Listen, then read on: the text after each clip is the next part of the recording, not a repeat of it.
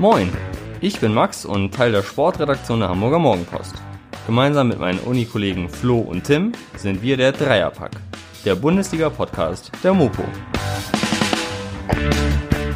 Nachdem wir unseren Senf zum Stadtderby gegeben haben, kommen wir in dieser Woche natürlich nicht drum herum, über das Rauswurfchaos beim Knebelclub Schalke zu sprechen. Ausgerechnet vor dem Schicksalsspiel in Mainz. Außerdem wundern wir uns über die Entlassung von Uwe Neuhaus in Bielefeld und über den Abschied von Freddy Bobic aus Frankfurt. Zum Abschluss gibt's noch eine knackige Prognose zum Klassiko Bayern gegen Dortmund sowie ein Quiz, das den Vorlagenkönigen vom Wochenende gefallen dürfte. Gute Unterhaltung!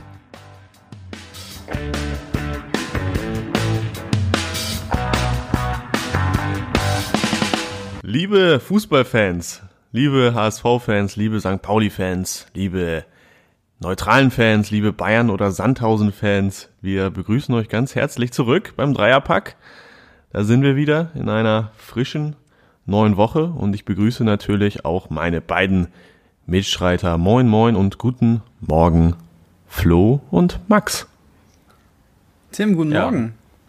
Moin, ich mache jetzt gerade hier Live-Schalte aus, wie du sagst, Sandhausen. Äh, ich habe mich hier einmal äh, ein bisschen in den Süden bewegt und äh, ja, mache hier, äh, mach hier gerade, ja, live, genau, wir sind live. Ja, Bei, richtig. bei Dennis Diekmeyer im Hause oder wo bist du? Äh, nee, ich bin bei Kevin Behrens gerade. Ja, Fair. da merkt man auch, der Mann ist in der zweiten Liga bewandert. Ja, Logisch. Noch ein Spieler von Sandhausen? Schnell. Alexander Esswein. Spielt? Theo Contento eigentlich noch da? Ja, Contento. Äh, dann Ja, hört schon auf, ne? Kate Ruel. Caterwell, genau. Ja. Ja, wollen wir jetzt hier äh, die Sandhausen-Folge rausmachen? nee, Wollen wir danke. es endlich machen, weil wir können es ja mal So. verraten, dass eigentlich ein Sandhausen-Special geplant war. Auf lange Zeit. Aber. Nee, äh, wir müssen zum Beginn natürlich äh, vor zwei Tagen äh, ist das Derby gestiegen. Wir müssen kurz äh, mal alle, glaube ich, unseren unseren Senf dazu abgeben. Glückwunsch an St. Pauli natürlich erstmal zur Stadtmeisterschaft. Ob es jetzt äh, ja die ob jetzt Hamburg direkt braun-weiß ist, äh, das ist ein anderes Thema. Aber ja, der Sieg war dann im Endeffekt doch verdient und wollen wir kurz alle unseren Senf dazu abgeben? Wer möchte anfangen? Max, hast du, was hast du zu, dazu zu sagen? Ja, wir haben ja schon relativ eingehend in der in unserer WhatsApp-Gruppe darüber diskutiert und auch analysiert und wir sind ja eigentlich insgesamt zu dem Schluss gekommen, dass äh, der Sieg insgesamt in Ordnung geht. Ich fand, also so meine Beobachtung des Spiels war, das ist jetzt auch kein Geheimnis, aber ähm, der HSV war natürlich in den ersten 15 Minuten besser und dem Tor auch näher. Und ich hatte das Gefühl, dass das einfach an einer, also die ersten, die erste, ersten Ballkontakte, die ersten Sekunden, daraus lässt sich natürlich nicht so viel ableiten, aber dann ab diesem Freistoß äh, von Kittel, den er ans Lattenkreuz setzt, ähm, da war St. Pauli gefühlt verunsichert. Ich glaube, dass St. Pauli von vornherein so sicher und so selbstbewusst aufgetreten wäre, wie sie es dann ab Minute 15, Minute 20 getan haben. Ähm, deswegen finde ich insgesamt war das ein wirklich starker Auftritt von St. Pauli. Also mal diese 15 ersten Minuten abgezogen, die meiner Meinung nach einfach äh, nur deswegen noch nicht so ähm, nicht so überzeugend waren, weil sie wirklich verständlicherweise verunsichert waren, wenn die ja im Derby nach 59 Sekunden da so ein Geschoss an, ans, äh, an Querbalken kracht, dann, dann rutscht einem ja auch erstmal die, das Herz in die Hose. Deswegen Respekt an St. Pauli, muss ich wirklich sagen. HSV auch eine, eine solide Partie abgeliefert, aber ja, in, insgesamt schon eher verdient für St. Pauli, finde ich. Ja, ich glaube, man tut der St. Pauli auch ein wenig Unrecht, wenn man, wenn man das Ganze darauf, äh, eher darauf abzieht, dass HSV verloren hat äh, oder dass HSV nicht gut gespielt hat, weil du sagst, es war jetzt auch gar nicht mal, dass der HSV an die Leistung in, in Würzburg angeknüpft hat und ein ähnlich schlechtes Spiel abgeliefert hat, ähm, sondern St. Pauli war einfach sehr, sehr gut. Äh, Und klar, wenn du der, mit der ersten Aktion des Spiels einen, äh, einen Freischuss ans Lattenkreuz bekommst, dann bist du, glaube ich, in jedem Spiel erstmal, musst du erstmal durchpusten und dich wieder finden. Ja. Ähm, weil, weil das ja auch, das greift ja auch einfach äh, dementsprechend ins Spielgeschehen ein. Aber St. Pauli hat äh, es hinbekommen, total ihr, ihr Spiel mit dem Pressing und dem wirklich sehr, sehr attraktiven Fußball ähm, HSV aufzuzwingen. Ähm, bin ich auch bei dir, dass es anfing mit der, mit der 20. Minute. Mamouche hatte wirklich ein paar sehr, sehr tolle Aktionen. Ähm, den werden wir, glaube ich, nächstes Jahr in der Bundesliga sehen, äh, ohne Zweifel. Ähm, auch wenn ich ganz stark war, war äh, Benatelli, der wirklich, mhm. ähm, der war ja, war ja neu in der Startelf und äh, vor wirklich jeden oder fast jeden zweiten Ball gewonnen hat und auch direkt dann wieder nach vorne gespielt hat. Das war sowieso, hat mir sehr gut bei St. Pauli gefallen, dass sie immer den zweiten Bälle sofort in den Angriff gestartet haben und ja, der HSV hat aber auch diesem, diesem Pressing-Spiel entgegengespielt, indem sie den Ball zu lange gehalten haben, nicht oft genug die Seitenverlagerung gesucht haben und das haben sie, glaube ich, ein einziges Mal im ganzen Spiel geschafft. Ich glaube, Ende der ersten Halbzeit war es mal ein langer Ball auf Wagnummern, mal dieses Pressing zu überspielen. Ähm, das mhm. hat, hat St. Pauli sehr, sehr gut gemacht und äh, ähm, letztendlich äh, klar verdient gewonnen. Durchaus, ja. Was sagt ich, der ähm, erste Mana? Was sagt der erste Mana? Ja, also ich glaube, dass Timo Schulz es am Ende ganz gut gesagt hat. Also es war äh, ein verdienter, wenn auch glücklicher Sieg äh, für, für St. Pauli. Ich möchte da jetzt gar nicht irgendwie äh, einen Vorwurf an die, an die HSV-Mannschaft und schon gar nicht an Daniel Thune äh, werfen, weil der Einsatz hat ja nun mal gestimmt. Das mit ein bisschen Abstand kann man schon das äh, so sagen, dass äh, sie es auf jeden Fall wollten. Ähm, trotzdem ähm, hatte ich jetzt in der zweiten Halbzeit speziell das Gefühl, dass wenn eine Mannschaft den Lucky Puncher noch setzt, dann ist es St. Pauli und da muss man dann auch äh, den Respekt zollen, dass sie sich das so erarbeitet haben und deswegen haben sie sich das dann auch im Endeffekt ähm, verdient und viel mehr als, äh, jetzt sag ich mal, über die Derby-Niederlage als Fan ärgere ich mich halt tatsächlich über diesen, über diesen Spielverlauf, habe ich ja auch schon geschrieben, ähm, hat Max auch gerade gesagt. Ähm, natürlich, wenn du so ein Spiel startest mit zwei, zwei Lattenknallern oder zwei guten Freistößen, ähm, ja, das ist leider so ein bisschen typisch HSV. Äh, das hat so ein bisschen was von, von letzter Saison, dass man ähm, gut startet in viele Partien, aber sich dann doch wieder den Schneid abkaufen lässt und in den Schlussminuten leider noch äh, verliert. Also ich bin kein Fan davon, jetzt ähm, wieder den 17.000 im Vergleich zur, zur letzten Saison äh, zu ziehen. Das nervt ehrlich gesagt, aber ja, am meisten ärgert natürlich trotzdem, das kann man nicht von der Hand weisen, die Lage äh, an der Tabellenspitze jetzt. Also, dass man klar das Derby verloren hat, aber viel mehr hat man es verpasst, drei Punkte einzufahren, ähm, um dann eben Platz eins wieder zurückzuerobern. Und ja, das das ärgert mich am meisten als äh, Fansicht, aber wie gesagt, dass St. Pauli den Sieg sich verdient und erarbeitet hat, das steht nicht zur Debatte. Eine Sache finde ich noch erwähnenswert, ähm, und das ist St. Paulis Defensivleistung, weil das war das, was St. Pauli in den vergangenen Wochen immer wieder Schwierigkeiten bereitet hat. Jetzt zum Beispiel davor zwei Tore gegen Darmstadt kassiert, auch in Heidenheim drei kassiert, so das äh, war ganz interessant. Äh, die haben auch während ihrer Erfolgsserie jetzt mit sechs äh, Siegen aus sieben Spielen, haben sie trotzdem noch durchschnittlich 1,7 Tore pro Spiel kassiert. Und das ist natürlich jetzt äh, für die beste Rückrundenmannschaft auch kein Spitzenwert, ne? Muss man also punktmäßig beste Rückrundenmannschaft. Und da war natürlich vor dem Spiel gegen die statistisch beste Offensive mit 48 Toren jetzt nicht unbedingt zu erwarten, dass sie das, äh, dass sie das zu null schaffen. Das ist das eine.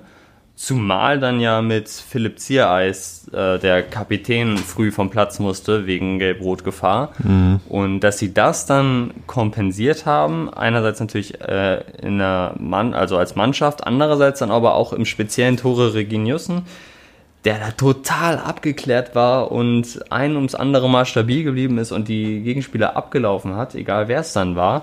Das fand ich relativ beeindruckend. Äh, die Terodde-Szene, das ist natürlich Glück für St. Pauli. Äh, das kann natürlich auch knapp, also wenn, kann auch einfach sein, dass, der, dass ihm der Ball nicht an die Hand springt, dann steht er da ziemlich frei und macht das Ding. Das war vielleicht so die einzige Unaufmerksamkeit, die so ein bisschen untergegangen ist, weil es dann eben nicht gezählt hat. Aber ansonsten war ich wirklich erstaunt davon, wie stabil. Das fängt natürlich, Flo, wie du sagst, mit dem Gegenpressing an, dass, äh, dass, die, dass der HSV gar nicht so sehr auf die Kette frei zulaufen kann. Ne? Ähm, aber wenn es dann mal so kam, dass, dass St. Pauli da wirklich, ja, also gut verteidigt hat. Das ja, hat vor allem, vor, mich überrascht. Vor allem, weil, weil, weil ähm, bei solchen Pressing, wenn, wenn du so presst, die Innenverteidiger ja mitunter die meiste Verantwortung tragen äh, weil, weil sie gut eine ganze äh, Spielhälfte alleine abdecken müssen. Ja, ja. Also von, von, da aus, und ich glaube, der HSV ist auch im Expected Goals Bereich nicht mal, Äh, also ich glaube, zur, zur Halbzeit war es 0-3, also auch nicht mal irgendwie annähernd ähm, ja. in den Einerbereich gekommen. Also von daher, wie du schon, wie du schon sagst, ne, haben sie auch einfach sehr gut vorwärts verteidigt und dadurch nichts zugelassen. Und wenn, haben die, haben die Innenverteidiger wunderbar ihren Job gemacht. Ja. Ja, und da sind wir schon äh, in der zweiten Liga, einem Thema, mit dem sich auch der FC Schalke beschäftigen muss. Nicht nur, weil sie einen Trainer haben, der neuerdings der zuletzt in der zweiten Liga in Darmstadt aktiv war. Dimitrios Gramotzis, der fünfte bei 04. Geht da noch was? Tja, geht da noch was. Also, ähm, ja, das Aus von äh, Herrn Schneider würde ich mal behaupten, das ist lange überfällig gewesen bei dem Trainerverschleiß. Ähm, Bernd Schneider? Ja. Herren. Ach so, Herren. Was hast du denn verstanden? Bernd Schneider, der kommt noch mal Bernd wieder. Schneider. Bernd Schneider Was macht eigentlich Bernd Schneider? Was macht Bernd Schneider? Ich glaube, den hatten wir auch mal in Folge 1 bei dem Kultquiz äh, Aufstellungen, ähm, als es um die Nationalelf ging, aber das ist jetzt nicht das Thema. Äh, ich wollte gerade sagen, ähm, ja, dass der Rauswurf äh, angemessen ist, ist in Ordnung, aber dass mit ihm dann direkt vier andere gehen müssen, ist natürlich schon heftig.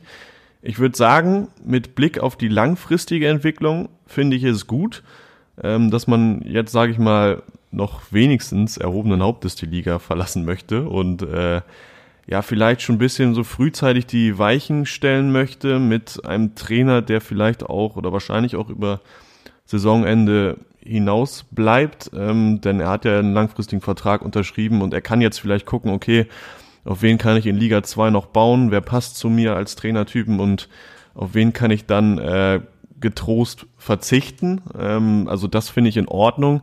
Ich frage mich aber tatsächlich, ob sie sich jetzt ernsthaft noch einen Impuls für die für die laufende Saison versprechen, weil alle Trainer, die jetzt ja nun mal da waren, haben ja auch durchaus schon bei anderen Vereinen und anderen Stationen äh, durchaus erfolgreich gearbeitet und ja, da liegt der Schluss nahe, dass es nicht nur äh, am Trainer liegen mag, sondern am Verein und von daher also an meiner Prognose, dass äh, Schalke es nicht mehr schaffen wird, da ändert sich nichts.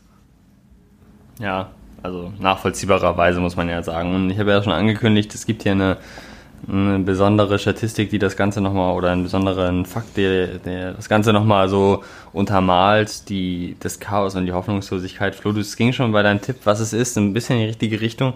Schalke hat in dieser Saison mehr Personal, jetzt nicht nur Trainer, mehr Personal entlassen als Punkte geholt in der Bundesliga elf Leute, elf Leute komplett entlassen. Dazu gehört auch wieder Debisevic und äh, zwei darüber hinaus zwischenzeitlich mit Harit und Bentaleb, aber halt die Trainer, äh, jetzt die Führungsebene, Co-Trainer und so weiter und so fort. Und also es ist Respekt an Gramozis, dass er sich das antut. Er passt vielleicht von all den Trainern, die wir jetzt in dieser Saison gesehen haben, passt er vielleicht am ehesten ähm, mit Perspektive zweite Liga, weil schaffen werden sie es nicht mehr, da bleibe ich nach wie vor bei.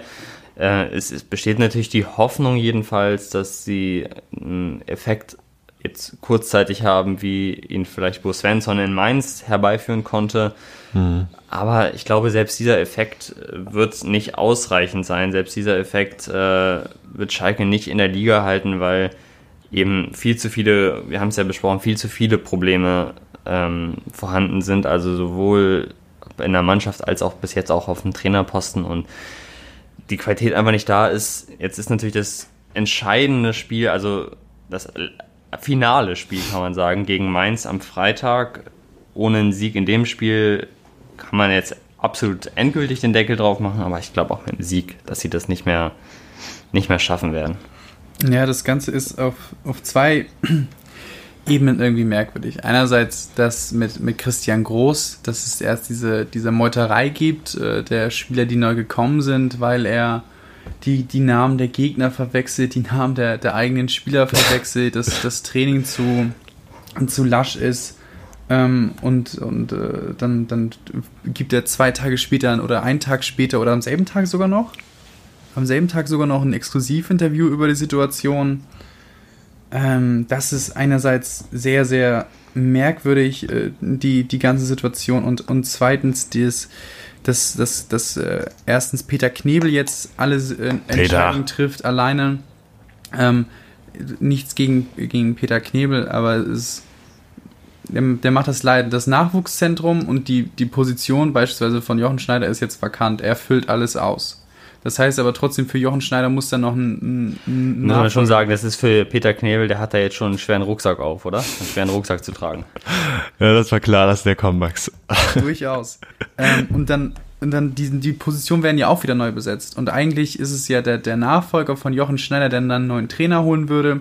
Und jetzt hast du einen neuen Trainer äh, schon, dem wird dann theoretisch, hast du den Trainer schon vor die Nase gesetzt, wenn du es so sagen willst. Ähm, über Gramozis wird gesagt, er ist der richtige Mann, die Saison zu Ende zu bringen. Weiß ich nicht, weil dann ist er auch wieder der, der dann mit Schalke abgestiegen ist. Genau, der Kader ja. ist ein komplett anderer. Ich, genau. 17 bis 18 Spieler müssen sie, glaube ich, abgeben, weil entweder kein Vertrag für die zweite Liga oder ein Vertrag für die zweite Liga mit selben Gehalt. Ja. Was natürlich auch sehr, sehr krass ist. Von daher, ich, also, ich verstehe schon den Gedanken dahinter, dass du einen Trainer holst, der aus dem Jugendbereich kommt und der dann vielleicht wieder was aufbauen soll, weil die Jugend ist ja da. Ähm, das, das weiß man ja von der knappen Schmiede. Aber trotzdem ist es äh, für mich doch ein wenig merkwürdig, ihn jetzt schon zu holen, wenn man sagen will, er kann die Mannschaft kennenlernen, wenn die Mannschaft eigentlich eine komplett andere sein wird. Und man muss ja auch, äh, das finde ich auch nochmal einen ganz interessanten Fakt, äh, das hat die Sportbild heute ganz interessant aufgearbeitet. Es ist ja so, dass der Trainer dann auch vom Aufsichtsrat bestätigt werden muss. Also das war jetzt in diesem Fall Gramozis und äh, oder der muss das absegnen und der ähm, ist vor allen Dingen auch in der Position, einen neuen Sportchef zu bestimmen. Und selbst wenn da jetzt jemand Neues installiert wird, äh, ist es so, dass im Sommer fünf von elf Positionen im, oder Posten im Aufsichtsrat ja, bei Schalke neu besetzt ja. werden.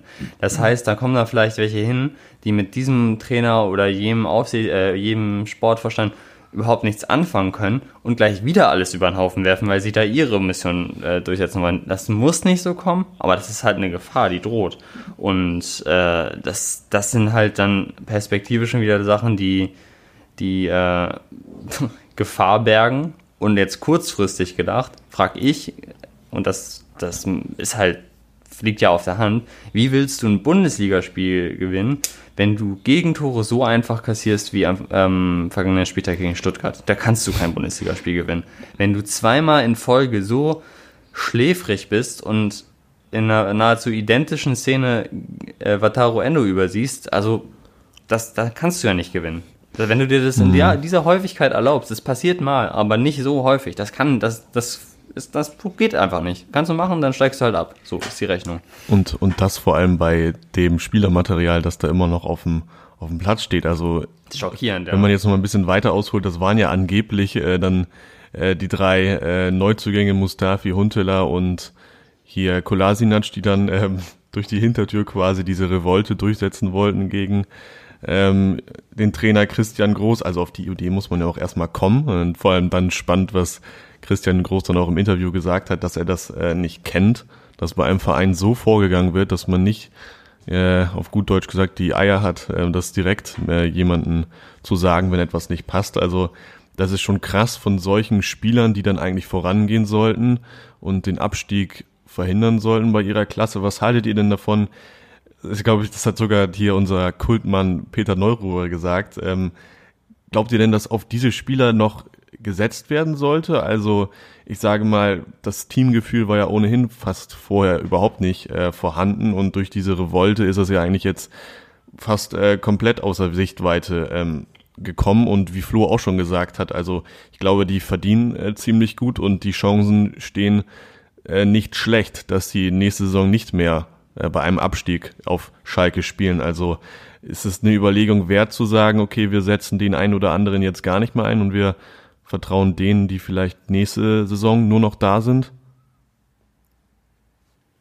Tja, also das ist halt ein Dilemma, ne? wenn du, wenn du dich für die Option entscheidest, äh, die, die Spieler, die ho hochbezahlten Spieler ein, weiterhin einzusetzen, dann hast du halt lustlose Kicker auf dem Platz, die sowieso vielleicht schon aufgegeben haben. Mhm, genau. Das ist die eine Option, die aber sportlich vielleicht noch etwas, etwas stärker ist, jedenfalls das Potenzial hat. Und wenn du halt auf diese Spieler verzichtest und dann eine komplette Jugendtruppe auf den Platz stellst, äh, die aus der knappen Spiele kommt, dann hast du vielleicht die Möglichkeit, denen Erfahrung zu bieten, die sie auch vielleicht für die zweite Liga stehlen. Aber du hast halt auch das Risiko, erstens vorgeworfen zu bekommen, dass du aufgibst und zweitens das Risiko, dass du halt jetzt jedes Spiel 4-0 verlierst. das, das, ist nicht einfach, ne? Das ist, äh, ich würde es als Dilemma bezeichnen. Ich finde es grundsätzlich auch, es ist eigentlich äh, gar nicht so ein, ja, so ein skandalöser Vorgang, wenn du dich gegen den, als, als Mannschaft gegen den Trainer aussprichst, weil Nö. Wenn da jemand vorne steht, ich meine, das, das, das gibt's jetzt, gab es jetzt in der Bundesliga, das gibt es aber auch in der, in der Kreisklasse, in der Bezirks-, in der Ober-, in der Regionalliga, wenn da vorne jemand steht und da was erzählt und du merkst, es kommt überhaupt nicht mehr bei der Mannschaft an, weil ähm, einfach Dinge vorgefallen sind, wie der Name falsch gesagt und du merkst einfach, der, ja. der kommt überhaupt nicht durch, dann ja, ist verständlich, dann, klar. Dann finde ich es auch durchaus legitim zu sagen, ähm, mhm. okay, hör mal zu oder hört mal zu, das funktioniert hier einfach nicht mehr. Also wir haben das Gefühl, und es ist ja vielleicht auch schon naja, bezeichnend, dass die Neuzugänge vielleicht als direkt als Führungsspieler dargestellt werden. Aber ähm, hört mal zu, das, das funktioniert hier einfach nicht mehr. Der, der, Trainer dringt überhaupt nicht durch. Der wird vielleicht auch vom einen oder anderen nicht ernst genommen.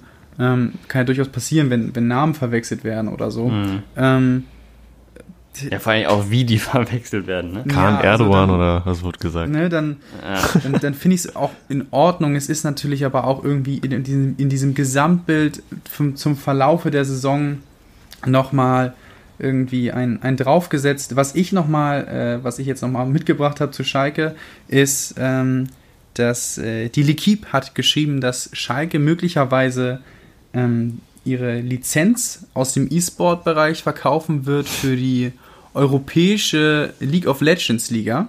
Da besitzt eine Schalke eine Lizenz für ihr League of Legends Team und diese Lizenz ist satte 20 Millionen Euro wert und äh, die soll möglicherweise beim Falle eines Abstiegs verkauft werden, um den Wiederaufbau der Mannschaft mitzufinanzieren. Ganz interessant, ähm, kann man auch im Internet nachlesen, dass sie da die Lizenz für League of Legends, European Championship heißt es, glaube ich, so in die Richtung, das verkaufen müssen. Wäre schön, wenn äh, würde Schalke-Fans freuen, wenn sie auch auf dem Platz in der Bundesliga mal wieder ein paar Legends hätten. Das ist zwar Klaas-Jan Hünzel, so. aber der spielt ja immer noch nicht. Aber um das jetzt nochmal abzuschließen und auch um zum nächsten Trainerthema zu über, überzuleiten, das ist dann ja auch schon wieder bei all diesen Sachen, die wir gerade beschrieben haben, was, da muss man sagen, auch was für eine Fehlbesetzung schon wieder auf dem Trainerposten und was für ein, Fehlgriff erneut von Jochen Schneider, den er ja. jetzt äh, bei Schalke nicht mehr wird tätigen können. Aber die nächste diskutable Entscheidung haben wir ja schon beim fast Tabellennachbarn in Bielefeld. Das stimmt. Also ähm, ich glaube, eine sehr überraschende Entscheidung oder Verkündung für uns alle, ähm, als Uwe Neuhaus nicht mehr Trainer ist. Ähm, in Bielefeld, also natürlich, also sie haben die letzten fünf Spiele nicht gewonnen, stehen jetzt auf Rang 16 und das ist natürlich äh, nicht äh, schon abstiegsbedrohend, sage ich mal, aber ich frage mich dann natürlich an, als erstes, ja, was ist denn überhaupt das Ziel der Arminia? Also, ja, genau. sie haben gegen Bayern vor allem ähm, stark gespielt, 3-3 gespielt und stehen auf Rang 16, jetzt nicht aussichtslos, wenn man das mit den Konkurrenten vergleicht und dann ja, schon ist das ein bisschen, ein bisschen plötzlich. Also natürlich steckt keiner von uns in diesem Verein drin. Also wir wissen ja nicht, ob da äh, im Inneren irgendwas äh, rumort oder was vorgefallen ist ähm, und nicht nach außen dringt. Das kann natürlich sein und das ist vielleicht auch ganz positiv für Bielefeld, dass es da nicht geschieht. Und ähm, jetzt haben sie einen neuen Trainer mit, äh, mit den Herrn Kramer. Ähm, das kann man vielleicht auch prinzipiell verstehen, weil es eben auch äh, ein Ausbildungs- und Nachwuchsexperte äh, jetzt ist, sage ich mal, beim DFB und bei RB Salzburg war es ja auch. Also er weiß, wie man solche Sachen aufbaut, auch wenn die finanziellen Mittel, glaube ich, in Bielefeld ein bisschen, ein bisschen geringer äh, sind und von daher sage ich, ähnlich wie bei Schalke mit Blick auf die langfristigen Entwicklungen, gehe ich mit. Also das finde ich auch verständlich, wenn gesagt wird, dass sie das Neuhaus nicht mehr zutrauen, aber ja, ich frage mich auch hier, ist das kurzfristig sinnvoll und sagt, mitten im Abstiegskampf ähm, vertrauen wir nicht mehr dem Trainer, der mit dem Team aufgestiegen ist und der das Team seit Jahren kennt und stecken da jetzt oder werfen einen neuen rein. Das ist dann wiederum äh, fragwürdig und hat mich, glaube ich, genauso überrascht wie euch, oder nicht? Ja, vor allem der, der Grund, der letztendlich genannt wurde, ist äh, ja. mitunter verwunderlich, äh, so würde ich es mal nennen, äh, dass man gesagt hat, die, die beidseitige Ausrichtung in die Zukunft, äh, in Richtung Arminia möchte ein Zukunfts-, äh, ein Ausbildungsverein sein, haut nicht mehr hin. Habe mich so ein bisschen verwundert, dass man das jetzt mitten in der Saison beschließt, dass jetzt äh, äh, der Schlussstrich ist. Also, ich, also Bielefeld, du kannst dich ja durchaus als Ausbildungsverein geben, aber Bielefeld hat, hat äh, in seinem Kader ein Spieler unter 20 aus der eigenen Jugend ähm, und dann glaube ich, kommt Fabian Kunze mit 22 oder 23, der noch äh, aus der eigenen Jugend ist und dann mal gewechselt ist und wieder da ist. Also die sich so im Ausrichtungsverein, eigene Jugend, Ausbildungsbereich bewegen. Ansonsten sind das auch sehr viele junge Leihspieler. Ähm, also das, das macht mich so ein bisschen, dieser, dieser, dieser Grund dafür, dass man eher auf die eigenen Leute oder die Jugend setzen möchte, macht mich so ein bisschen ja, stutzig. Ich glaube nicht, dass das der, der wahre Grund ist und der vielleicht ein bisschen mhm. vorgeschoben ist und dass dann Verwürfnis zwischen Neuhaus und der sportlichen Führung gab. Weil, ja, und, ja. Ja, es ist einfach, du, also, wie du schon, Tim schon gesagt hast, also, das war ja durchaus zu erwarten, dass du mit dem Kader ähm, ja. mitspielen wirst. Und die, die, die Position ist ja durchaus nicht aus, aussichtsreich. Und, ähm, Aussichtslos. Ja, genau, aussichtslos. Verzeihung. Und das ist so ein bisschen, ja, und jetzt holst du Kramer, der lange im Nachwuchsbereich tätig war, auch zweimal, aber ob der dann jetzt irgendwie Abstiegskampf und überhaupt an die Mannschaft rankommt, so ist ja auch immer, wenn vielleicht diese Mannschaft ist ja jetzt durch, ist ja auch mit Neuhaus gewachsen. Genau. Da ist ja, ja auch ja. bestimmt eine gewisse Verbundenheit. Er ist ihr ne? Aufstiegstrainer. Ne? Eine, ja. eine, eine, gewisse Wir-Mentalität kann ich mir auch durchaus vorstellen, vor allem wenn du so, so Typen wie Fabian Klos im, im, im, im Kader hast, der auch Neuhaus viel zu äh, verdanken hat, ne? weil du bist ja unter dem nochmal in die Bundesliga gekommen. Das sind vielleicht nicht ähm, unbedingt viele Spieler bei Arminien Bielefeld, die, wenn sie nicht aufgestiegen wären, Bundesliga gespielt hätten. Und ja. vielleicht ist da auch eine, eine gewisse Verbundenheit. Wir haben es zusammen geschafft. Wir haben uns jetzt mit Bundesliga belohnt. Und dass man, ähm, ja, es ist sicherlich nicht einfach für, für Frank Kramer, da jetzt äh, diese Mannschaft zu übernehmen. Zumal er ja auch nicht die übermäßige Trainererfahrung erst recht nicht mehr Abstiegskampf der Bundesliga besitzt. Also hm. Trainerstation in äh, Profistation in Fürth und in, in Düsseldorf und äh, jetzt eben Bielefeld und was ich so ein bisschen verwunderlich finde, sind zwei Punkte. Einerseits, dass jetzt äh, von Arabi gesagt wird, das sei schon länger geplant gewesen, dass äh, Neuhaus sowieso zum Saisonende abgelöst wird. Ja, dann löse ihn doch zum Saisonende ab. So gravierend ist die Situation jetzt, wie du auch beschrieben hast, eben nicht, mhm. äh, dass jetzt was passieren muss. Und auch der Zeitpunkt genau jetzt ist dann, finde ich, verwunderlich, weil das ist jetzt der absolute Endspurt der Saison, oder es geht auf den Endspurt der Saison zu und jetzt was zu wechseln, äh, gut, es gibt jetzt in absehbarer Zeit eine Länderspielpause, aber das, das wirkt jetzt äh, nicht so richtig schlüssig. Und äh, das andere ist, was mich auch verwundert, dass es eben genau in Bielefeld den Wechsel gibt, weil ähm, Bielefeld ist ja genau eine Mannschaft, die eben über die mannschaftliche Geschlossenheit, den Kampf und den Zusammenhalt, der ja, jedenfalls aus der Distanz gesehen, eng mit dem Namen Uwe Neuhaus verknüpft ist, ähm, wenn dann zu Erfolg kommt. Und das ist jetzt keine Mannschaft, die über individuelle Qualitäten besitzt, aber mit dem Trainer nicht mehr glücklich ist und deswegen einen neuen Trainer braucht, wie jetzt zum Beispiel Hertha, um, um sozusagen wieder lockerer aufspielen zu können. Das sind ja völlig unterschiedliche Konstellationen. Also das ist ja, der, der gesamte Erfolg von Bielefeld ist ja mit Uwe Neuhaus eng verknüpft und das ist halt das große Risiko, wie du ja auch schon sagst, Flo, dass der vielleicht überhaupt nicht, ohne da groß das führen zu können, Frank Kramer, gar nicht ankommt und die Mannschaft gar nicht erreicht. Es ist einfach sehr, sehr schwierig, glaube ich, auch für, für einen Neuen, der da wenig Bezug hat, ähm, in, so einer emotional, in so einem emotionalen Umfeld da jetzt Erfolg zu haben. Deswegen aus meiner Sicht äh, birgt dieser Wechsel mehr Risiken als Chancen. Ja, vor allem, wenn man jetzt äh, so blickt, das haben wir auch schon mal irgendwie ähm, mit Blick auf Mainz, glaube ich, angesprochen, dass man sich vielleicht schon so ein bisschen, natürlich äußert man das nicht so in der Öffentlichkeit und natürlich sagt man ja, okay, wir trauen ihm auch zu, dass er den Klassenerhalt noch schafft und so weiter, aber so ein bisschen vom Gefühl her zumindest äh, erscheint das ja so, dass man schon damit rechnet, okay, es könnte dann doch nach unten gehen, wenn man schon so einen äh, Nachwuchsexperten, der dann wieder was Neues aufbauen kann, installiert. Also Ja. Sie müssen es ja auch einkalkulieren. Man ja, sagen, ne? ist, ist auch respektabel. Aber genau deshalb, was du ja auch richtig sagst, warum macht man es dann nicht zum Saisonende? Also da bin ich, bin ich völlig bei dir und dann ist es schon fragwürdig, dass Bielefeld den Trainerwechsel und äh, Mannschaften aus Köln, Augsburg äh, die Saison zum Beispiel noch gar nicht den Trainer gewechselt haben. Max, wie hat dir das, das Köln-Trikot gefallen am Wochenende wieder? Ist das für dich? Es ist absolut gruselig, muss man wirklich sagen. Aber äh, Markus Gisdol steht ja jetzt, und das wird auch verlautet, das steht ja jetzt auch, das ist gar nicht unser Thema heute, aber um es noch kurz zu sagen, steht er jetzt auch vor seinem erneuten Endspiel gegen Bremen und ihm droht erneut bei einer Niederlage daraus. Ja, dann gewinnt er.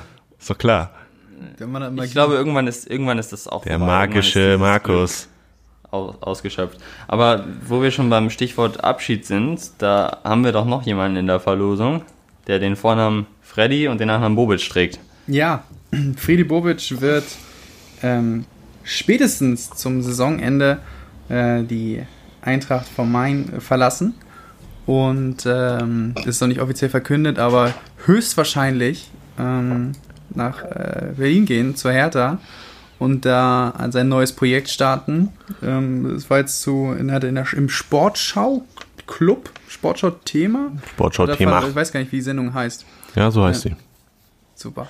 Er hat er verlauten lassen, dass er eigentlich schon letzte Saison, ähnlich wie Abraham oder zum Ende der letzten Saison, wechseln wollte und dann nochmal äh, aufgrund von Corona äh, ein Jahr rangepackt hat. Ähm, ist ja auch durchaus ehrenwert und jetzt hat er einfach gesagt, das wussten eh alle, äh, möchte jetzt äh, seinen Abschied verkünden, ist natürlich, ähm, ja, kann man, kann man verstehen, wenn man äh, wenn man so anerkennt, dass, dass Bobic jemand ist, der immer wieder neue Herausforderungen sucht und sich immer noch mal messen möchte. Na, ich habe es gestern so ein bisschen überlegt, es gibt so Leute wie Streich, die halt zufrieden sind vor Ort, wo sie sind und, und, und gerne da bleiben. Und es gibt halt Leute, die immer wieder neue Herausforderungen suchen und sich gerne messen möchten in diesem Job.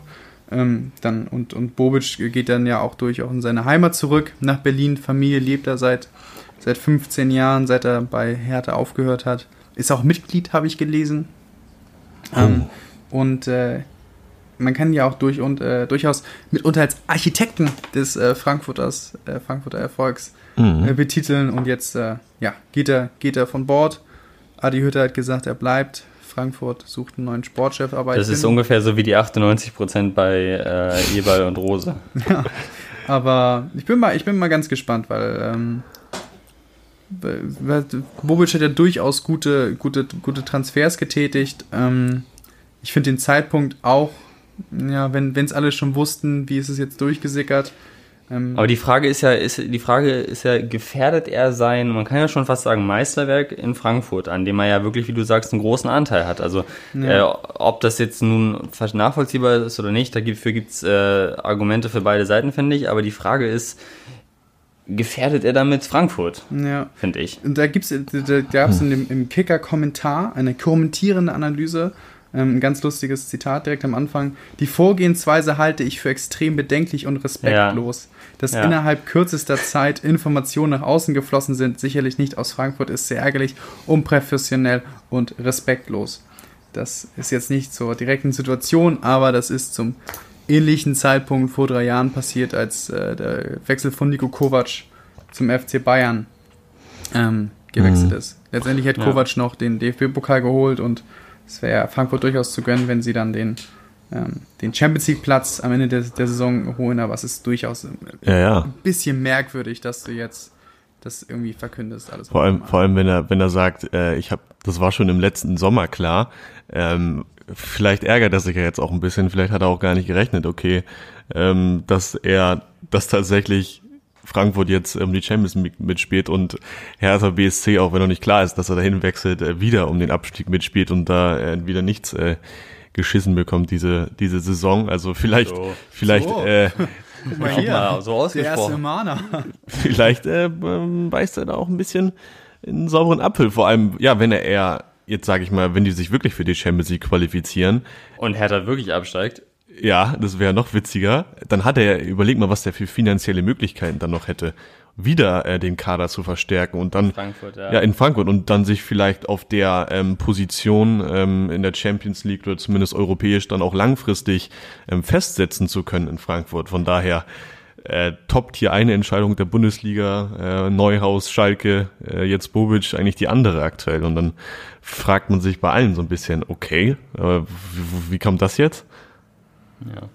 Ja, also es ist auf jeden Fall, wie gesagt, für diese Entscheidung grundsätzlich gibt es ja, ich finde, nachvollziehbare Argumente. Es gibt aber auch sehr schlagende Argumente dafür, in Frankfurt zu bleiben.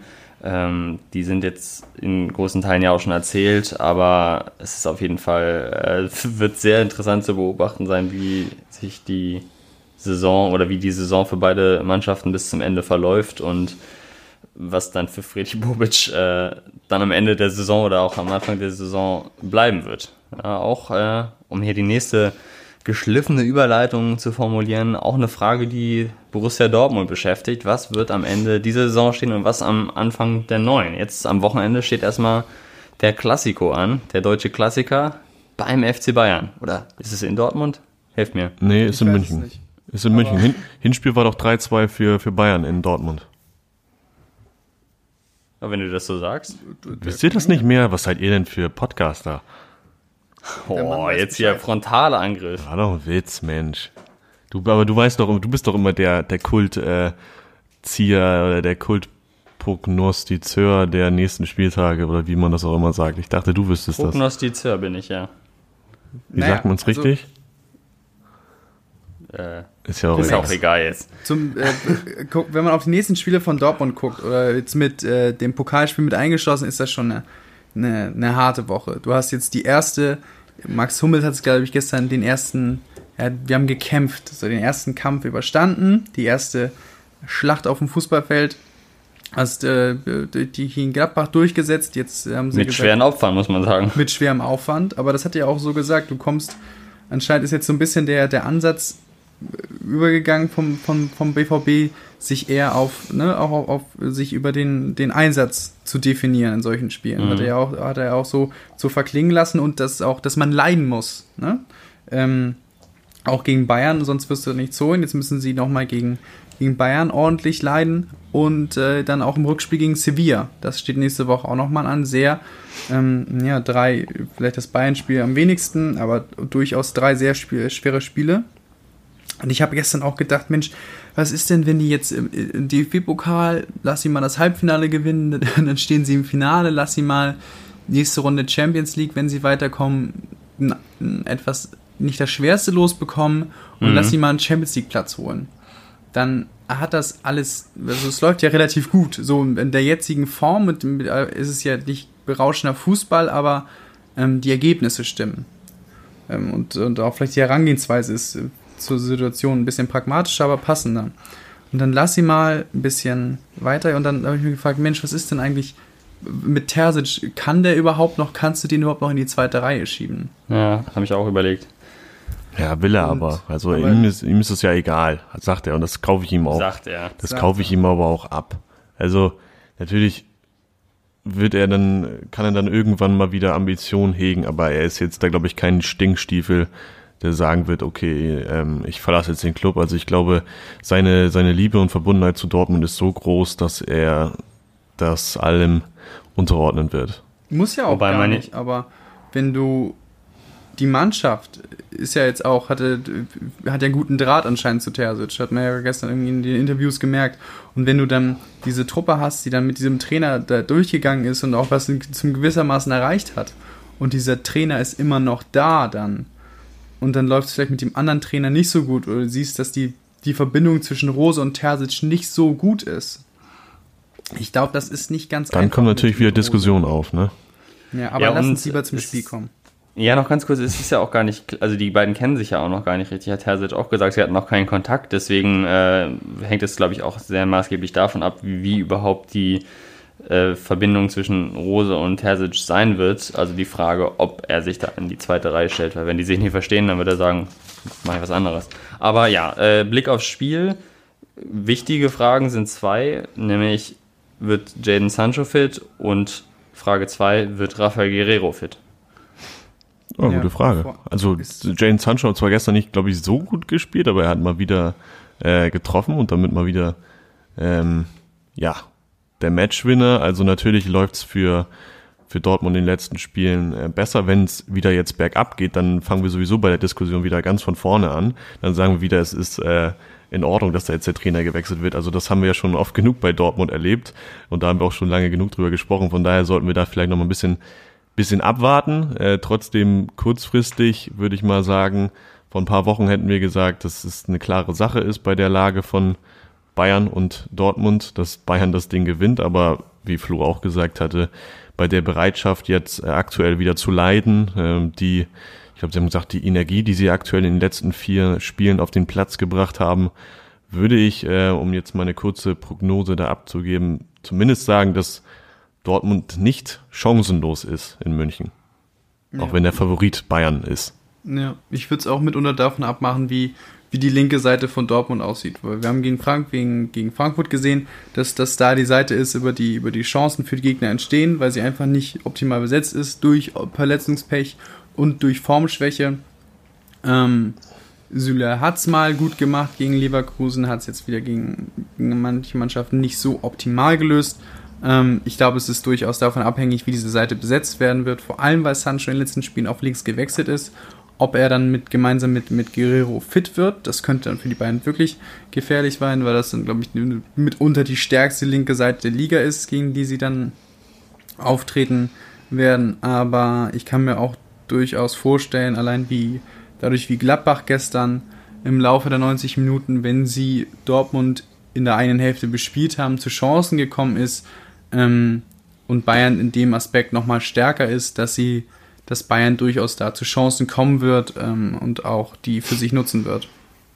Ja, also ich denke, es wird am Ende Bayern gewinnen und äh, das liegt auch daran, dass Dortmund jetzt zwar zwei Spiele in Folge zu Null gespielt hat, gegen Bielefeld und auch jetzt gegen Gladbach gestern. Aber zum Beispiel gegen Bielefeld hat Dortmund ja schon noch einige auch mhm. hundertprozentige Chancen zugelassen. Ne? Und wenn du da nicht John Cordova, nee, ist ja nicht John Cordova, wie heißt denn der Bielefelder mit Vornamen?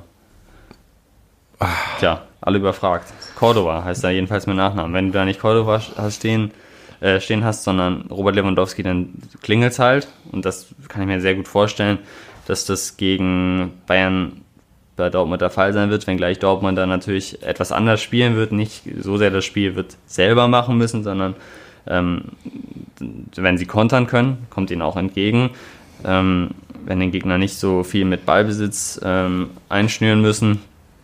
Aber ich glaube insgesamt trotzdem ist Bayern gefestigter, trotz einiger Ausrutscher ähm, ist Bayern gefestigter und die individuelle Qualität wenn man jetzt 11 gegen 11 vergleicht, ist einfach höher. Vor allem, weil jetzt auch wieder äh, Leistungsträger zurückkommen natürlich, ne?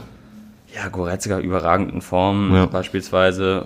Thomas Müller, Müller auch ja. direkt wieder äh, gut drauf.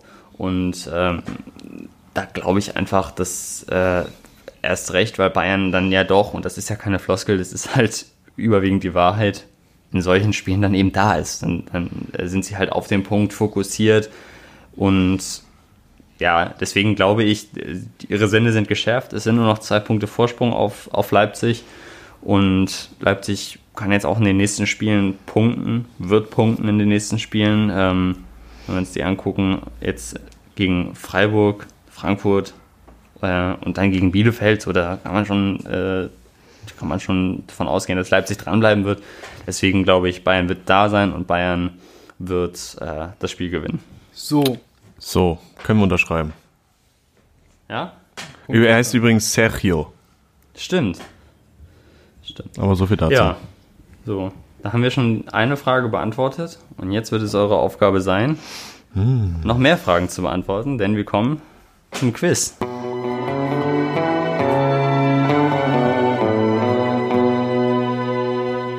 Starke Überleitung von dir heute. Ja, können wir auch mal sagen, dass wir das hier gut durchgerattet haben, Tim. Ne? Du hast uns Sorgen gemacht, Mensch, ist das nicht alles zu viel? Ja. Ja, du willst ja hier dein großes Ziel verwirklichen unter einer Stunde. Dann müssen wir jetzt aber auch ran, äh, uns ranhalten. Ja. Also. Komm on. ich, ich, ich bin bereit. Seid ihr es auch fürs Quiz? Ja. Ja. Sehr schön. Wer möchte den Anfang von euch? Soll ich entscheiden? Wollt ihr es entscheiden? Ich verliere wahrscheinlich eh. Okay. Dann Tiefstapler. Heißt, das, das heißt dann, dass du anfängst oder ja, okay. anfängst zu verlieren? Okay. Äh, okay, genau. Äh, ich äh, habe das Ganze etwas abgewandelt. Ich hab, bin nicht beim Kultquiz der Torschützen geblieben, sondern diesmal äh, ging es um die Vorlagen, die Torvorlagen. Mhm. Und da wir mit Flo natürlich einen Stuttgart-Experten in unseren Reihen haben, geht die Frage zu Wataru Endo an dich, lieber Tim. Die erste Ach. Frage in diesem Quiz. Und zwar hat äh, Wataru Endo gegen äh, Schalke, hat er ja vier Scorerpunkte gesammelt, drei Vorlagen, vier Torbeteiligungen. Das gelang in Stuttgart einem Spieler zuletzt in der Saison 2013, 2014. Aber wem? Möchte ich von dir wissen. War es A. Alexandro Maxim, B. Ibrahima Traoré oder C. Mo Abdelaue? Mo Abdelaue auch. Das ist auch ein Kultstürmer, ne? Ähm, In der Mannschaft waren auch noch äh, Leute wie Tim Leibold aktiv damals. Krass. Oder, Kaka oder Kakao. Ja, es waren richtig geile Leute dabei. Ich das angesehen. Tim Leibold ähm, hat für Stuttgart gespielt? Ja. Ich glaube, Abdelaue wäre natürlich. Äh, William Quist war auch dabei. War auch Alexander Chalep noch dabei? Kappa? Nee. Ähm, ich glaube, Abdelaue als Stürmer, zentraler Stürmer wäre vielleicht ein bisschen zu einfach. Der hatte auch, glaube ich, seine Hochphase eher in Hannover. Überragend mit Didier Jakonan übrigens, aber das noch am Rande. äh, oh, Traoré, der hat natürlich jetzt auch länger nichts gemacht in Gladbach. Maxim, war Arthur Boka auch dabei? ich könnte es jetzt nochmal live überprüfen. Ich weiß es jetzt aus dem Kopf nicht mehr. Aber wir sind ja hier ein Live-Podcast. Wir sind ja technisch versiert. Und ich werde dir diese Frage beantworten können mit einem Ja. Unter anderem auch im Kader Karim Agi, Sven Ulreich, Antonio Rüdiger, Serdar Taski, okay. Jörg Niedermeyer, Gotuko Sakai. Oh Mensch, ich äh, stehe 50-50, ich sag Traoré. Und ich sage. Äh, Ach Mann, es ist doch wieder Maxim, oder was? Alexandro Maxim. Mann, das ist so 50-50, jedes Mal falsch. Übrigens damals im Kader auch wieder Ibisevic, Tonai Turun, Timo Werner, Martin Harnik. Äh, starkes Team. Bitte. So, so. So, wir haben ihn eben, Flo, schon angesprochen. Leon Goretzka hat auch drei Tore vorgelegt. Ja. Und bevor Leon, Leon Goretzka äh, zu Schalke wechselte und damals noch in Bochum spielte, da empfahl ihn schon mal eine Trainerlegende, dem FC Bayern. Jetzt seit einigen Jahren spielt er ja auch beim FC Bayern. Und ich möchte von dir wissen, welcher Trainer, welches Talent, äh, welcher Talentspeer hat damals Leon Goretzka dem FC Bayern empfohlen? War das A. Peter Neurohrer? Ah, da ist er. War das B. Hermann Gerland? Oder war es C. Ottmar Hitzfeld? Ah, also, wir hatten ja auch schon mal hier im Quiz, dass äh, niemand anderes als äh, Peter Neurohrer damals die äh, grandiose Bochumer Doppelsechs Goretzka Kramer geformt hat. Ne? ähm, ich äh, würde mir selber nicht treu bleiben, wenn ich nicht äh, Peter Neurohrer tippen würde. Also? Ja, Gehst du mit Peter, Peter Neurohrer? Die anderen sind für mich keine Option. Schöne Aussage. Es war trotzdem Hermann Gerland, äh, der oh, damals schade. zu äh, Peter Peters meinte, ja, guck dir den Jungen mal an. Also ich, ich finde es ein super Talent, aber vielleicht habe ich auch meine Augenlicht verloren, hat er gesagt. Äh, und dann hat ihm das aber Peter Peters bestätigt, ja, ist äh, ein Top-Top. Und später ist er dann zu Bayern gewechselt. Also 0 zu 0. Und damit gehen wir auch schon in eure jeweils zweite Frage. Ja, bin ich es gibt auch noch, es gibt auch noch am Ende eine Schätzfrage für euch beide. Zunächst geht es aber mit dir weiter, Tim. Alexander Sörloth, der hat Leipzigs Aufholjagd gegen Gladbach am Samstagabend eingeleitet. Hm. Unter anderem auch mit einer Vorlage. Und Alexander Sörloth, das ist eine richtige Sports, äh, wie sagt man, eine Kanone. Sportskanone, genau, richtig, vielen Dank. Bitte. Und in seiner Jugend hat er nämlich nicht nur Fußball gespielt, sondern hat auch noch zahlreiche andere Sportarten betrieben. Und in einer Sportart gehörte er sogar der norwegischen Nachwuchsnationalmannschaft an. Aber in welcher? War das A. Rhythmische Sportgymnastik? B. Als Schnelllauf? Oder C. Beim Bobfahren? What the fuck, Alter? das, ist, das ist geil, oder? Alexander Sörloth. Äh, Nicht zu verwechseln mit Sörloth Conte. Bei seinem Körperbau hätte ich eigentlich gesagt, eher was kräftigeres erwartet. Ähm, alles wäre witzig. Rhythmische Sportgymnastik. Das, das traue ich dir zu, dass du dir das einfach ausdenkst. Ähm, weil es einfach so amüsant ist. Ähm, Gibt es da eine Bobbahn? Bestimmt irgendwo, aber. Gibt's da eine Bobbahn? Ja, natürlich, die Muckis zum, als Anschieber hat er bestimmt, aber ob er das wirklich gemacht hat da. Ich sag einfach mal Eisschnelllauf. Das ist richtig. Das ist völlig richtig. Wusstest du es, Flo? Ja, das glaube ich war Ja. beim ersten, ich weiß es noch beim ersten, als er das erste Mal gespielt hat. Jetzt Sky das alle zwei Minuten gesagt. Das Ah ja, habe ich gar nicht mitbekommen. Äh, es war tatsächlich, Tim, mit dem Körperbau warst du gar nicht auf so einer schlechten Fährte. Äh, irgendwann wurde er tatsächlich aussortiert, weil er zu groß war. Deswegen Ah. hat er, hat er äh, den Eisschnelllauf dann nicht mehr weiter betrieben. Das ist das 1 zu 0 für dich.